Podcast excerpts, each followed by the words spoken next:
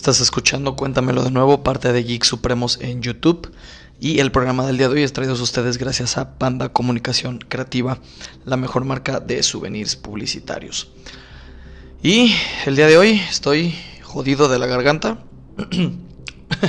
de antemano pido una disculpa por el desagradable sonido eh, gutural que sale de mi boca el día de hoy. Pero bueno, estoy así producto de haberme mojado las patas. Según mi madre, los peores males del ser humano vienen a través de mojarse los pies. Entonces, el otro día en esta bonita ciudad de Guadalajara, donde se emite este programa y se transmite también, se graba y se transmite, pues llovió, me mojé y esta voz que están escuchando es el resultado horrible de ello. Entonces, pues nada, primero eh, muchísimas gracias de verdad por el apoyo que tuvo el primer episodio, que fue muy muy cortito, pero parece que gustó. Eh, el día de hoy tenemos un tema que desde hace mucho tiempo, por lo menos a mí me causa bastante intriga, que me gusta mucho, que por lo que he investigado, eh, pues es un tema mm, muy muy interesante, muy controversial y sobre todo, pues tiene ahí tintes medio paranormales y medio extraños.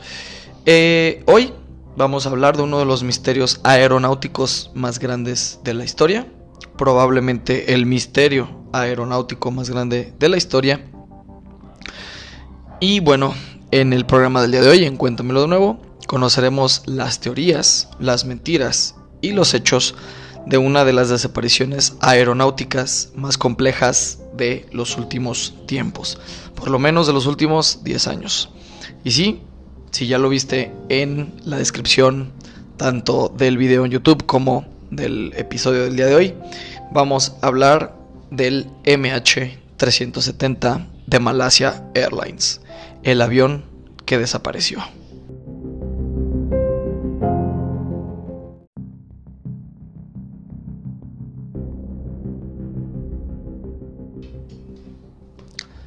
Bienvenido a Cuéntamelo de nuevo, el podcast donde cada semana te llevaremos a través de historias, leyendas, creepypastas y cuentos tan increíbles que te harán decir, cuéntamelo de nuevo.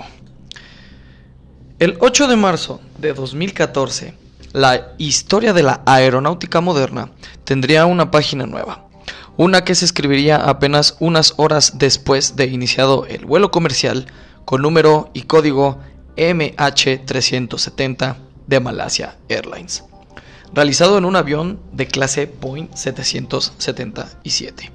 Es importante marcar eh, el modelo del avión que vamos a estar tratando en este, en este episodio del podcast de Cuéntamelo de nuevo, ya que pues se trata de el modelo de aeronave más grande, el modelo de aeronave comercial más grande en existencia, en cuyo interior iban 227 pasajeros, principalmente chinos y malasios, además de una tripulación de 12 personas, comandados todos ellos por el capitán Sahari Ahmad Saha.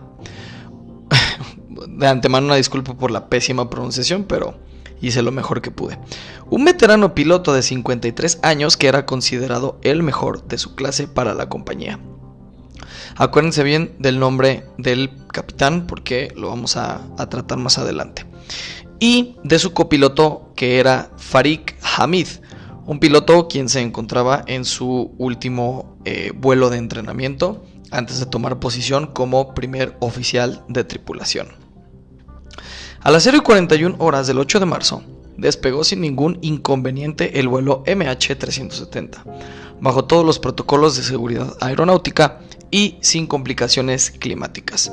También esto es muy muy importante tenerlo en cuenta cuando hablamos de protocolos de seguridad es que no se reportó ningún tipo de fallo, tampoco se reportó ningún tipo de falla o sea, no hubo complicaciones en el despegue que fueran mecánicas, es decir, el avión estaba en perfecto estado y sin complicaciones climáticas. Estamos hablando de eh, marzo, principios de marzo, por lo tanto, no había, digamos, vientos fuertes, no había lluvias, no había eh, clima como para pensar en algún posible, eh, digamos, suceso climatológico que pudiera afectar el vuelo del el MH370. Dicho vuelo salió de Kuala Lumpur, Malasia, y tenía como destino la ciudad de Pekín en China, cuyo aterrizaje estaba programado a las 6 y 30 de la mañana. Sin embargo, poco tiempo después de iniciado el vuelo, a las 1 hora con 30 minutos del mismo día, el avión perdió contacto por radar con el Centro de Control de Tránsito Aéreo de Subang, en Malasia. Una hora y 59 minutos después de despegar. En ese momento, el avión acababa de adentrarse en el espacio aéreo vietnamita y debía de haber aparecido en los radares, perdón, de los controladores aéreos de la República Socialista de Vietnam. Sin embargo, el país vietnamita negó que el vuelo hubiera establecido contacto alguno con el control aéreo terrestre. Se dio por declarado, según los reportes oficiales, código rojo en Malasia por posible desaparición de un avión, código rojo en Vietnam por posible secuestro de un avión evidentemente, y código rojo en China también por posible desaparición. El 15 de marzo, horas después de que la noticia se hiciera oficial en medios locales, el entonces primer ministro de Malasia, Najib Razak, anunció en una conferencia de prensa que los datos basados en observaciones satelitales mostraban que el transpondedor y el ACARS el ACARS es el sistema de comunicaciones codificada entre una aeronave y una estación terrestre. ¿Ok? Eso es el ACARS, son las siglas en inglés. Bien. Pues el primer ministro anuncia que según las observaciones eh, satelitales, el, el transpondedor y el ACARS de la aeronave fueron deshabilitados intencionalmente. Es decir, alguien dentro del avión apagó estos dispositivos y que los datos del radar indicaban que los movimientos de la aeronave concuerdan con la acción deliberada de alguna persona bajo el control del avión. Es decir, mm, la trayectoria, de alguna manera, no parece ser errática, sino que parece ser controlada. Esto ya lo veremos también más adelante en cuanto a las teorías, las posibles razones, etcétera, etcétera. Continúo diciendo que el avión podría haber volado durante otras 7 horas después de desaparecer del radar. Es bien importante también señalar que los aviones llevan combustible para ciertas horas de vuelo. Esto es para tratar, digamos, de dosificar o de aprovechar el mayor combustible posible en las, en las, menores horas de vuelo para evitar este tipo de situaciones si se quedan sin combustible o si hay alguna falla. Eh, bueno, pudo haber seguido eh, operando el avión durante otras 7 horas y durante casi 10 días se hicieron investigaciones y búsquedas tanto aéreas como navales para tratar de encontrar la famosa caja negra del avión o bien partes del mismo que indicaran que se hubiera estrellado en algún lugar. Sin embargo, no se encontraron indicios del avión. Los esfuerzos de búsqueda en el mar de China Meridional y el Golfo de Tailandia fueron cancelados después de estos 10 días de operación. Finalmente, el 24 de marzo, el primer ministro eh, Najib Razak confirma en conferencia de prensa que el avión cayó en el Océano Índico, al oeste del puerto australiano de Perth. Al día siguiente compareció el ministro de Transportes de Malasia, Hishamuddin Hussein, de nuevo una disculpa por la pésima pronunciación, detallando la manera y la información en la que se basó el gobierno malasio para llegar a la conclusión anteriormente dicha. Sin embargo, el lugar real donde se encontraría el avión no fue determinado. Los restos del mismo y los cuerpos de los tripulantes tampoco fueron encontrados. En mayo de 2014, dos meses después, los ministros de transporte de Malasia, China y Australia se comprometieron en no abandonar la búsqueda del avión. En julio de 2015, más de un año después, fueron hallados algunos de los restos en la costa de la isla Reunión de Madagascar.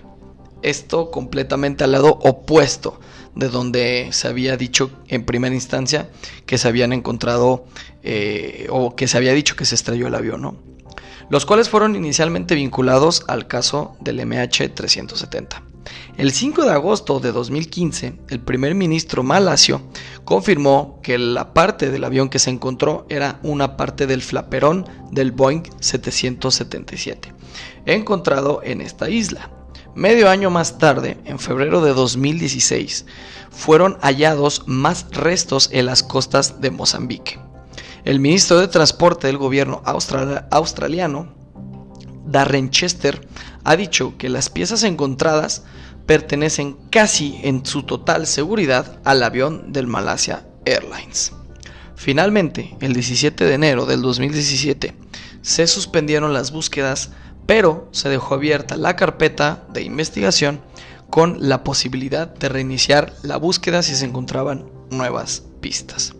Tras más de tres años desde la desaparición del avión, el informe final se consideró socialmente inaceptable y muy incoherente, debido a que hoy en día no cabe en el colectivo, eh, digamos, en el pensamiento colectivo más bien, la idea de que un avión comercial de esa magnitud desaparezca y que el mundo no sepa que fue de él ni de las personas que estuvieron a bordo.